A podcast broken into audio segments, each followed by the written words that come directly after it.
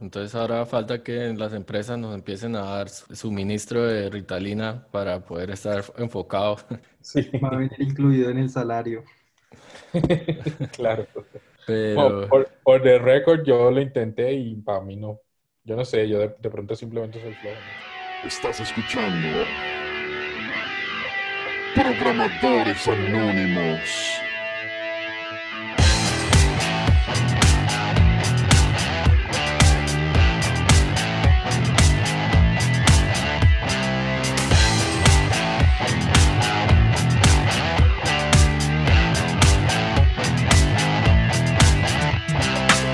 Sean todos bienvenidos al episodio número 3 de la temporada 2 de Programadores Anónimos. El día de hoy vamos a estar hablando sobre las herramientas para el control de empleados en el mundo de la programación.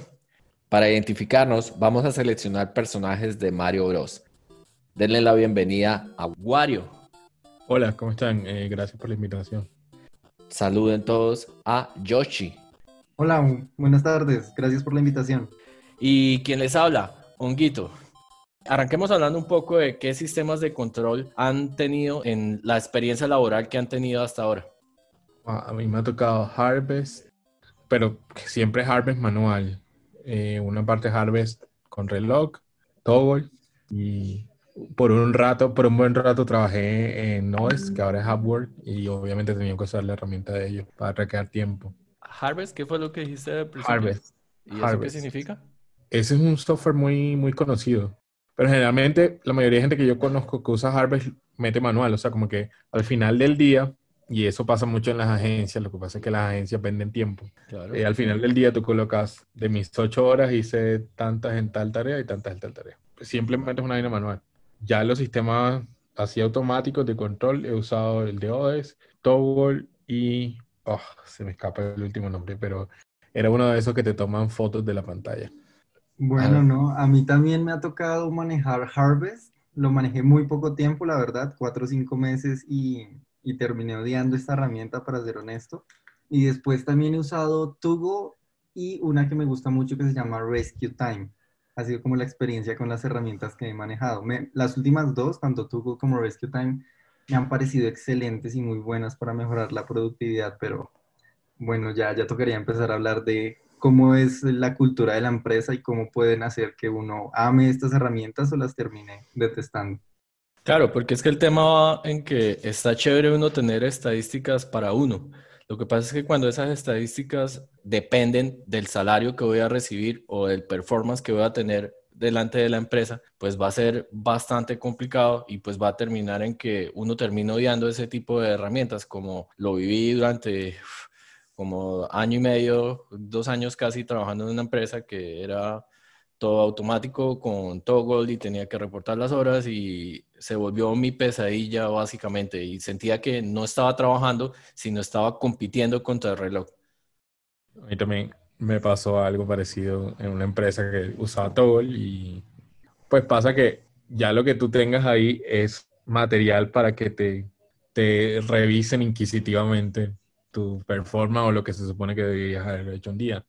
Pues ya tuve una experiencia en que de vez en cuando me tocaba apagar el, apagar el toggle, trabajar gratis, entre comillas, por un rato, a veces porque sabía que me iba a pasar demasiado de lo que se suponía que debía demorarme en algo. Entonces terminaba teniendo días de 10, 11 horas fácilmente. Sí, de acuerdo, es un tema muy complicado. A mí la primera vez que me tocó usar esta herramienta de Harvest era muy chiquito, era mi, mi segundo trabajo y para mí el horario era algo como súper ¿no? Llegar a las 7, salir a las 5, un horario muy empresarial. Entonces creía que uno debía usar esta herramienta para reportar absolutamente todo lo que hiciera dentro de la oficina y que ellos pudieran hacerle control a uno. Al principio le, le tuve fe a la, herramienta y a mejorar la productividad, pero luego me di cuenta que la organización lo usaba simplemente para verificar que tú estuvieras dentro de la oficina con el computador prendido y al frente de la pantalla pero realmente es lo que siempre pasa. Lo importante son los resultados y el tiempo en el cual puedas alcanzarlos puede variar dependiendo de la tarea y dependiendo del ingeniero que seas. Al final ellos solo lo usaban para reprocharte si llegabas tarde, te tomabas más tiempo de almuerzo o tenías que salir a hacer una vuelta personal y tendrías que reponer ese tiempo un fin de semana o quedarte hasta muy tarde en la noche. Es ahí cuando me parece que las herramientas de tracking pierden sentido y le quitan todas las propiedades interesantes de administración de personal que puedan llegar a tener. Claro, y es que puede ser invasivo hasta el punto de que te mira qué programa tienes abierto, te mira cuánto tiempo estuviste en el tab del correo electrónico, cuánto tiempo estuviste en el editor de código, cuánto tiempo estuviste en Facebook. No se me olvida 15 días que trabajé en una empresa que se llama Crossover, que básicamente subcontratan las cosas y en esos 15 días, cada 10 minutos me tomaban un screenshot, hacían tracking de las cosas, tenías que instalar el software de ellos y si durante ese, esa validación de datos, cuando te tomaban el screenshot, cuando revisaban el reporte de las herramientas que estaba utilizando, pues no se reflejaba que estaba aportándole al proyecto en el que yo estaba trabajando, sencillamente me descontaban esas horas del trabajo. Claro, te pagan 50 a la hora, 60 a la hora, pero tienen un control para que cuando pases la factura a fin de mes te digan, no, pasaste esa factura, pero según nuestro software, estuviste 20% haciendo cualquier otra cosa no relacionada con código, entonces te vamos a descontar el 20% de la factura que pasaste. Es bien invasivo y pierde como el sentido de que queremos entregar un proyecto, no estamos trabajando para el reloj. Yo, tuve una, experiencia con una empresa en Medellín. usábamos un programa que se llama Hubstuff. Y era screenshots y era clics y interacciones de teclado. Entonces, el programa basado en eso automáticamente dejaba de traquear. A mí me gusta mucho cuando estoy pues diseñando arquitectura, yo no lo hago en el computador, yo cojo un tablerito y a veces lo hago en el tablerito, se lo hago una hoja. ¿Y qué pasa? Que según el software yo no estaba haciendo nada. Entonces, mientras estaba haciendo esas cosas, me tocaba estar haciendo el diseño que estuviera haciendo y estar dando clic, tic, tic, tic, tic, tic, tic, tic. Claro, esto, que, esto que cuenta Wario me parece a mí muy particular porque mira las prácticas a las cuales tiene que llegar un profesional en ingeniería para poder hacer tu trabajo. O sea, tú con tu tablero haciendo arquitectura, diseñando, pero a la vez haciendo clic en un computador, pues eso, digamos, no tiene ningún sentido, creo yo. A mí en, en la empresa en la que yo trabajé, eh, se llama Mareigua, ellos le pedían a uno traquear las horas y lo que pasaba era que mucha gente prefería investigar en sus celulares dudas que tuviera y para mantener abierto en el computador el editor de código. O incluso a veces cuando se olvidaban reportar horas o algo por el estilo, la gente se preocupaba y se afanaba realmente por ir a decir, no, tengo que poner horas adicionales, si no, no me van a penalizar y me van a... Y si pasaba, si pasaba, al siguiente día te llamaba tu líder y te decía, no, mira, es que ayer traqueaste menos horas de las que debiste haber traqueado, así que necesitamos hablar para ver cuándo las recuperas y creo que pierde todo el sentido del desarrollo de la profesión. Ahora, yo, yo les tengo una pregunta, y a, ver si confirman con, lo que, con mi experiencia. Pero este tipo de, de, problemas o, o, de control excesivo se ve mayoritariamente en las agencias y no en las empresas de producto. O eso creo yo. O no, pues, ¿O cómo es la experiencia de ustedes? Sí, claro, ah, para, para mí es total. Cuando estoy trabajando en una empresa en la cual yo soy el producto, ¿verdad? Y mi producto no realmente soy yo, sino soy el tiempo que yo dedico a hacer una tarea. Y eso pasa frecuentemente en una agencia, pues ellos subcontratan contratos y uno termina siendo el tercero en la lista, el cuarto en la lista de un sistema de pagos. Entonces sí me ha pasado específicamente lo que hice. Agencia sistema de tracking y pues porque ellos hacen billing con las horas que yo reporte. Bueno, a mí sí me pasó en una agencia, a mí esta, esta empresa sí era empresa de producto eh, y creo que tenía que ver más con la cultura empresarial, por eso, por eso yo mencionaba al principio que era importante tenerlo en cuenta, era una cultura en la que parecía que todos tuviéramos que andar al mismo ritmo y todos tuviésemos que ser exactamente iguales. Y ya que un guito dice que hay herramientas que son muy invasivas, precisamente esta que yo les menciono, el Rescue Time, es así, de invasiva. Se mete y te dice cuánto tiempo gastas en un tab específico, en un programa, haciendo cualquier cosa. Pero yo la empecé a usar a modo personal porque yo precisamente quería saber cómo gastaba mi tiempo frente al computador porque me di cuenta que me empezaba a pasar que mi productividad se iba al piso porque me distraía muy fácil, no podía mantener tiempos de concentración bastante largos. Esta herramienta me ayudó a entender de, oye, yo sí, tú eres más productivo en las mañanas, usa tus mañanas para trabajar y en la tarde ves películas o te distraes, etc. Entonces me parece importante que seamos capaces de usar esta herramienta para entendernos a nosotros mismos, los hábitos que tenemos y cómo los podemos poner en práctica simplemente para estar más tranquilos en nuestro equilibrio de vida.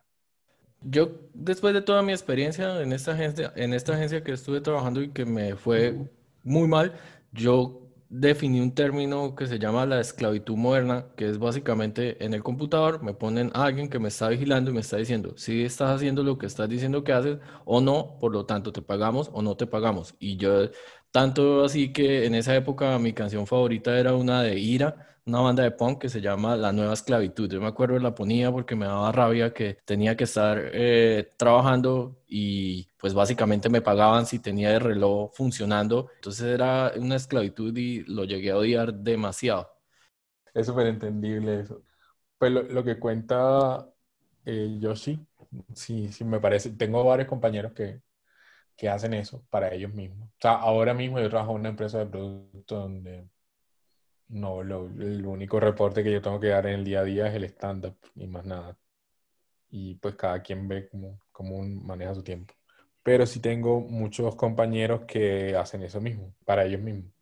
Y me ha parecido, me ha parecido súper, súper, súper, súper interesante esa idea porque pues hay, algo que, hay algo que pasa, y sobre todo en el mundo de los programadores, con el tema de la procrastinación y estar enfrente a un dispositivo todo el día que te permite miles de cosas más que lo que estás haciendo. Y es súper fácil procrastinar. Alguna vez yo consulté a doctor por el tema de, del ADHD, de déficit de atención. Y el man, y el man yo como, ¿y usted a qué se dedica? Programador. Ah, otro programador. es súper común. Sí, sí. Y, era como, e, era un doctor que todo el mundo buscaba, era para que le, le, prescribiera Ritalina. Y más nada, o sea, ese man... Pero, y el man decía, eso es súper común, eso le pasa a todos ustedes. O sea, yo, yo tengo, buena parte de mis clientes vienen a eso. No, entonces ahora falta que las empresas nos empiecen a dar suministro de Ritalina para poder estar enfocado. Sí. Va a venir incluido en el salario. claro. Pero... por, por the record, yo lo intenté y para mí no. Yo no sé, yo de, pronto simplemente soy flojo. No, pues yo no, sentí mayores mejorías. Más, más que todo, el tema de aprender a hacer rutinas y eso me ayudó mucho más que, que los medicamentos. Concluyamos entonces alguna cosa. ¿A ustedes les parece, si montan su propia empresa, van a colocar estos sistemas de traqueo para garantizar que sus empleados están haciendo lo que dicen que están haciendo? Yo no lo haría. Pero yo considero que si tengo una empresa y esa empresa incluye programadores y es de tecnología, pues yo haría lo posible por no tratarlos como obreros de una fábrica. Y no tengo nada en contra de los obreros de una fábrica, pero yo creo que el trabajo se diferencia. Pues no sé, de pronto me tengo demasiada autoestima.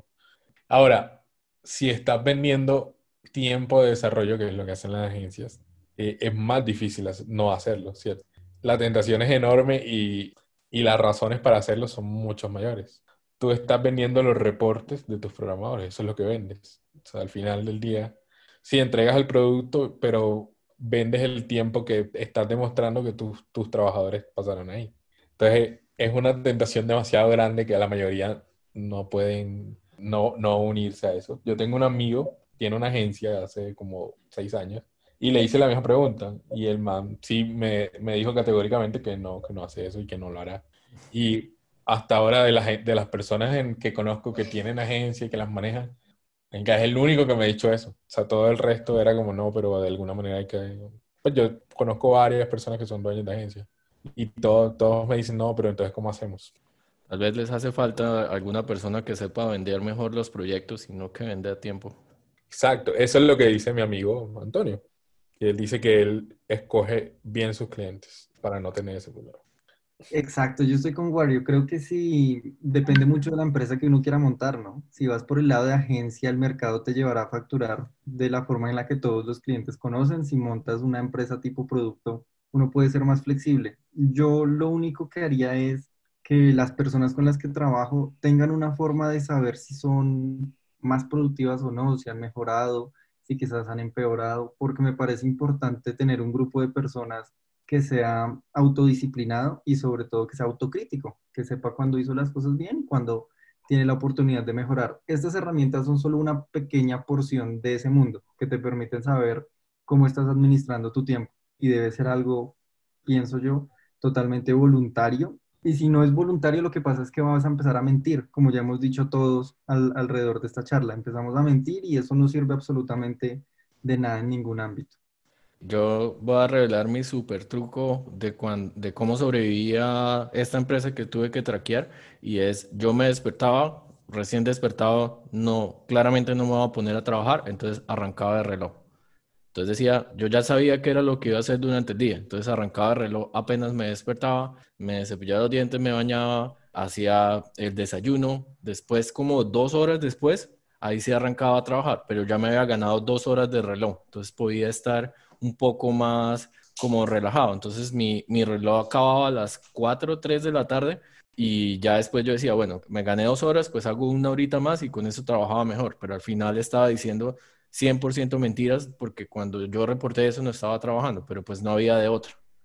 La que yo hacía era mucho peor. Yo, cuando empecé a trabajar en esa empresa, mi primer proyecto fue trabajar en el programa que teníamos que auditaba los tiempos de las personas. Entonces ya yo me había leído el código y sabía cómo funcionaba. Entonces yo al final del día daba el, el sheet y miraba a ver si lo que tenía se veía bien o no se veía bien y lo editaba de tal manera que no despertara sospechas en el software. Pero el software, el software tenía una, unas condiciones todas pendejas como si una persona termina una tarea en el minuto con 0, 0 segundos es sospechoso. O sea, si tú te- hiciste una tarea en 15 minutos y casualmente leíste en ceros, 15 minutos con 0 segundos, ¡tan! te mandaban. Y en- obviamente yo no hacía nada de eso, entonces colocaba 15, 35, 15 no sé qué, y me inventaba los tiempos y que fueran diferentes y que no parecieran, porque eso también había, después, después le agregamos una cosa que revisaba eso, era como, no, no es imposible que tú termines todas las tareas en el mismo minuto. Y yo sabía que lo único que estaba revisando eso era el software, no nadie. Entonces, eso hacía. Incluso después de esa misma empresa, cuando les hice algún review en algún lado, les coloqué que yo hacía eso, y mejor dicho. Pues, Lo, ah, lo- lo malo es que me, me cagué el truco para los que... Para los que venían ya no pueden hacer la misma trampa, les tocó trabajar por reloj. Ah, sí. Sí, luego me arrepentí de haber revelado eso. O sea, pero era como para ilustrar cuál, cómo había sido mi, mi experiencia y de, de hasta dónde me había tocado llegar. No, yo realmente renuncié. Yo también duré muy poco en esa empresa, creo que máximo cuatro meses y ya no, no aguanté más una situación así. Y me fui a una startup que se llamaba Mensajeros Urbanos y allí fue todo lo contrario, ¿no? Su tiempo es suyo, libertad total. Y empezó a pasar lo que Wario dijo, mucha procrastinación. Eh, y ahí fue donde me di cuenta que necesitaba ser autoconsciente de mi tiempo y mi único truco es, yo me puse una regla hace mucho tiempo y fue ser productivo seis horas al día.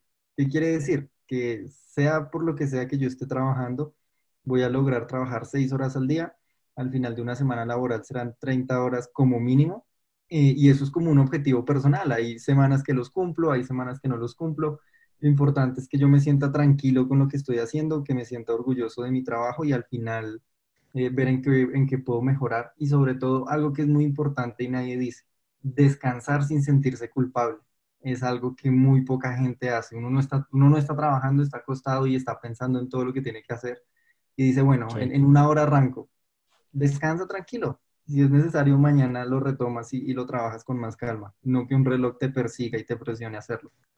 Realmente yo de esta experiencia puedo decir que aprendí algunas cosas, como por ejemplo me volví súper más organizado. Yo antes no empezaba mi vida pensando en todas las cosas que tengo que hacer y como me quedó un poco esa cuestión de que tengo que prender el reloj y tengo que arrancar y dividir mis tareas de tal forma de que pueda cambiar cada hora la tarea más o menos, entonces siempre arranco mis días pensando lo que voy a hacer. La mente me cambió un poco y creo que ahora la tengo un poco más estructurada. Sin embargo, considero que esa habilidad la adquirí a las malas y esa esclavitud moderna que viví, pues básicamente no justifica haber adquirido esa- esas habilidades a un costo de que mentalmente me sentía agotado, primera vez en la vida que sentí algo que se puede llamar depresión y ese tipo de cosas, por sentir que todo el tiempo tenía el reloj encima y no, no voy a alcanzar esto, me van a llamar, me van a decir lo otro y fue muy frustrante, pero pues puedo decir que como aprendizaje me volví más organizado y tengo una mentalidad mucho más de lo que es un programador aplicado a la vida diaria. Yo también me deprimí en ese momento. Y to- no duré mucho, duré cuatro meses. A mí, a mí me pasaba algo raro, era que la mayoría de personas que estaban en esa empresa venían de un lugar donde la mayoría, la mayoría de las veces ganaban la mitad, ganaban mucho menos de lo que ganaban ahí. Pero yo no. O sea, yo había incluso accedido a bajar de lo que estaba ganando para legalizarme, trabajar pues como empleado y ya había tenido muchos chacos con la DIAN, no quería más de eso y pues me bajé una parte de la plata, pero dije no, por la tranquilidad. ¿Y cuál tranquilidad? y pasa que cada cierto tiempo nos juntaban, había un equipo en Colombia, nos juntaban al equipo de Colombia a, a unas reuniones por, por videollamada y entonces nos decían de lo afortunados que éramos porque trabajábamos en un lugar que nos pagaba mucho más que la media, que aquí mucha gente se estaba ganando menos y, y a mí no era el caso, o sea, que era como se me sacaban esas justificaciones como, no, pero deberían estar agradecidos, hombre. Y yo era como, no, no, o sea, no. O sea, a mí me, yo, yo quedé en un punto que no, no, quería hablar con nadie, mi familia, no quería, no quería saber nada de nadie, o sea, era como, me sentía como un zombie en esa vaina.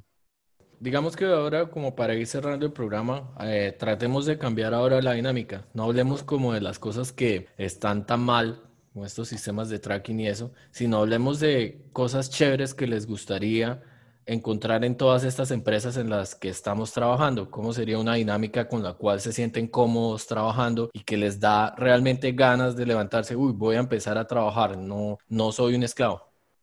Bueno, pues digamos que yo me creé mi propio sistema de gamificación de productividad, por decirlo de alguna manera. Entonces yo conecté todas estas herramientas, Tugo con Rescue Time, con Avitify.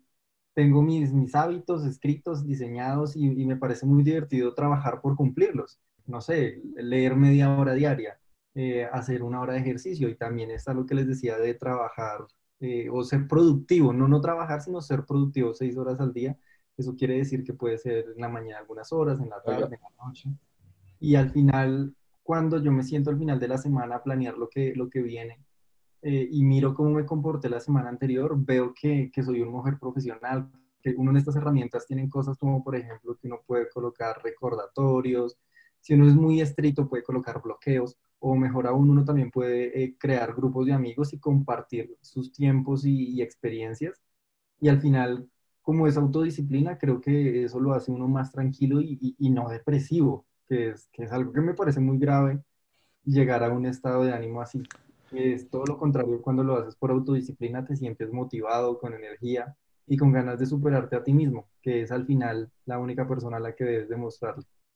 Yoshi, ¿cuánto dinero gastas eh, teniendo todas esas tres herramientas conectadas? No había hecho el cálculo, pero ya que lo preguntas, creo que Rescue Time vale 150 mil pesos al año y Google sí la tengo gratuita y Avitify me costó 80 mil pesos eh, una inscripción de por vida. Entonces, la verdad, no mucho. O sea que podemos estar de acuerdo en que un, un ambiente donde te ofrezcan herramientas así, pero con, no sé, reportes personales y privados, sería un ideal tú lo estás haciendo de tu cuenta, pero porque el, el tema es que tengas unos reportes tan detallados y luego la persona de la que dependes directamente los vaya, los mire y te pueda juzgar por eso.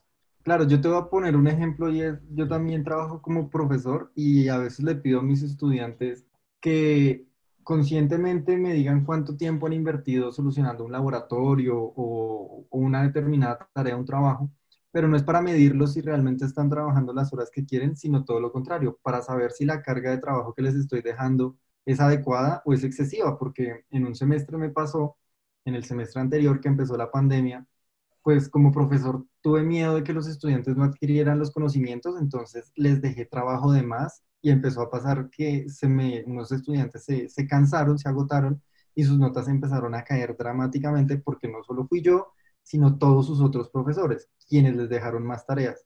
Entonces ahí entendí que la vida de una persona son muchas dimensiones y que mi interacción con ella es solo una de esas dimensiones.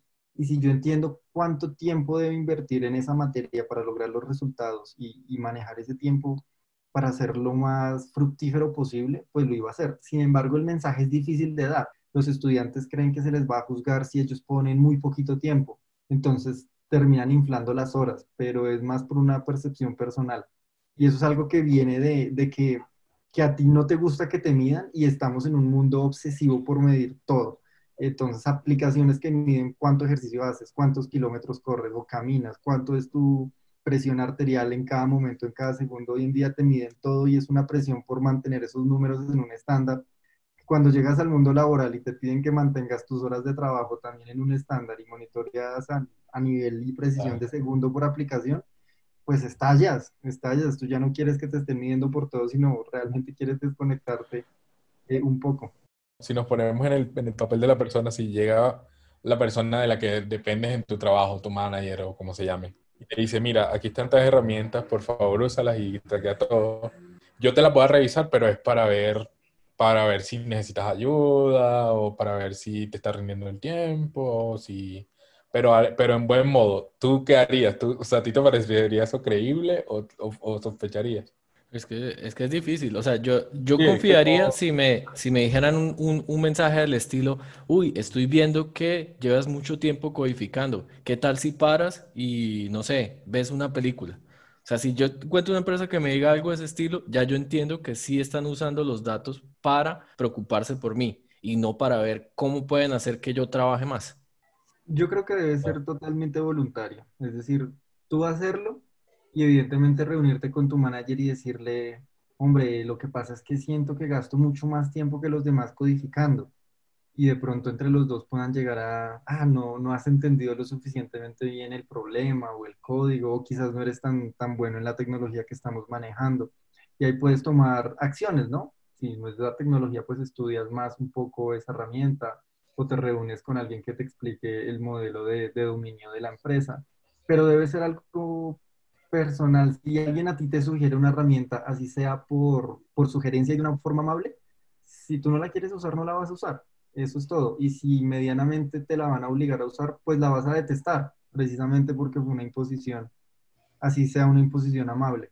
Me acuerda que una de las herramientas que yo uso para ver cuánto tiempo me estoy dedicando a cada una de las tecnologías que manejo es un plugin de Visual Studio Code.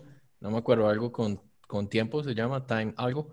Traigo eso a la mesa porque me di cuenta que el mes pasado, a pesar de que yo estoy contratado para trabajar como frontend, el 65% de mi tiempo fue haciendo tareas de platform, porque tenía que gestionar los releases, tenía que gestionar muchas cosas súper locas que no están relacionadas con lo que yo fui contratado. Realmente eso no ha servido para decir, oiga, trabaje, ¿por qué no está trabajando en sus tareas y eso? Sino ha servido para mostrarles, hey, tenemos un problema y es un problema real que está relacionado como con la forma en cómo estamos haciendo el despliegue de las, ah, de las aplicaciones. El mensaje fue bien recibido y además tengo datos que sustentan el por qué esto es un problema en el trabajo actual que tengo. Y claramente ya se están buscando soluciones al respecto. Y este mes mi carga relacionada con trabajos de platform ha bajado significativamente. No a cero, pero ya escribo más código relacionado con las tecnologías que yo domino y menos código relacionado con archivos YAML, con pipelines, con despliegues. O sea, ese tipo de cosas ya bajó significativamente la carga y pues solamente lo puedo mostrar con datos. Por eso uso la herramienta. O sea, que es positivo si es tu decisión. Pues Exacto. como todo, ¿no? Como todo, Mi sí. tiempo, mi tiempo, mis reglas. Más o menos, pero pues ahí dicen que lo que no se mide no se puede mejorar y eso está bien. Medir, a mí me parece que medir es importante. Estas herramientas son importantes, son buenas, me parece que deben seguir existiendo y deben seguirse mejorando. El problema no está en la herramienta, el problema realmente está en la mentalidad con la cual se usa la herramienta y en cómo nosotros vamos a usarla para mejorar por voluntad o simplemente para satisfacer las necesidades de algún administrador o alguna empresa que quiera vender nuestro tiempo y mantenernos encadenados a eso. Hey Luigi, cuando te haces un post ahí describiéndonos todo eso eh, en, en Medium o en algo, yo lo leería. Sí, eso que estás diciendo está bastante interesante. De hecho, me interesa mucho conocer cómo tienes sincronizadas estas herramientas, porque no solamente se trata del trabajo, sino se trata de, no sé, el tiempo de trotar, el tiempo de escribir y cómo yo después de un mes me puedo evaluar, uy, este, si quiero ser mejor, entonces veo un capítulo de anime al mediodía después del almuerzo, por ejemplo. Sí, eso, eso me pareció interesante. Por ejemplo, yo descubrí que me, o más bien no descubrí, sino que me volví una persona de mañana. Entonces, es- no sé, esto puede sonar muy loco para mucha gente, pero eh, hubo un tiempo en el que tenía un proyecto muy importante, entonces trabajaba desde literalmente 6 de la mañana solamente hasta la 1 de la tarde y ahí paraba. Almorzaba y lo único que hacía era planear mi día para lo que venía después, el siguiente día o la siguiente semana, y de ahí en adelante toda la tarde descansaba, jugaba fútbol, veía películas, hacía absolutamente nada que tuviera que ver con trabajo. Y al final encontré que en la mañana me iba mejor y que en la tarde mi productividad bajaba significativamente. Además que tienes con qué sustentar ese tipo de comportamientos. Muchas veces en las discusiones, cuando uno está presentando cosas y no tiene forma en cómo comprobar algo que uno está diciendo, la discusión queda en el aire y queda como en cosas que la gente opina. Pero si tengo algo para mostrarlo, por eso me parece bastante interesante cómo puede uno integrar todas esas herramientas. Así que, bueno, ahí está la invitación, que nos saques un video en YouTube o algo para ver cómo lo haces. Yo lo hago, yo lo escribo y lo, lo subo a YouTube o a Medium a ver cómo nos va. Yo definitivamente lo vería. De hecho, escribí un artículo en Medium sobre, sobre algo similar. Me puse un reto llamado el Discipline Challenge. Encontré como 10 eh, métricas que me, que me iban a ayudar a ser más disciplinado. 10, eh, 10 prácticas. Las puse, eh, o sea, las seguí al pie de la letra durante dos meses. Y esos dos meses lo que hice fue grabar un curso en línea para Udemy siguiendo esas, como esas estrategias de disciplina y funcionó. En verdad, en dos meses se logra sacar un curso muy, muy completo, muy bien armado. Y creo que la disciplina es, no es cuestión de herramientas, sino cuestión de, de actitud. Y eso fue todo por el capítulo número 3 de la temporada 2 de Programadores Anónimos. Como es costumbre, vamos a revelar las identidades de las personas que nos estuvieron acompañando acá. Claramente tengan en cuenta que esto es opcional. Arranquemos con Wario. Yo soy Israel de la Hoz, soy uh, developer hace 11 años y ahora mismo soy senior developer en Skillshare y estamos buscando gente. Pásese por la página y hay varias posiciones abiertas. generalmente ando activo en Twitter. En mi Twitter es Israel de Laos y sí, cualquier cosa me pueden contactar ahí. Vale, muchas gracias. Eh, Yoshi, cuéntanos un poco. Hola, mi nombre es Diego Prieto. Actualmente trabajo como backend developer en Pager. Me pueden encontrar en LinkedIn como Diego Alfonso Prieto Torres, ahí estoy súper activo, me encanta la academia y la educación, entonces eh, soy profesor de arquitectura de software en la Escuela Colombiana de Ingeniería Julio Garavito y por medio de esa, de esa universidad hago eventos y todo lo que quieran hacer, bienvenidos sean las ideas y miramos cómo las ayudamos a impulsar y hacer realidad. Muchas gracias a ustedes por escucharnos, muchas gracias a nuestros invitados por su tiempo, buena ciencia a todos.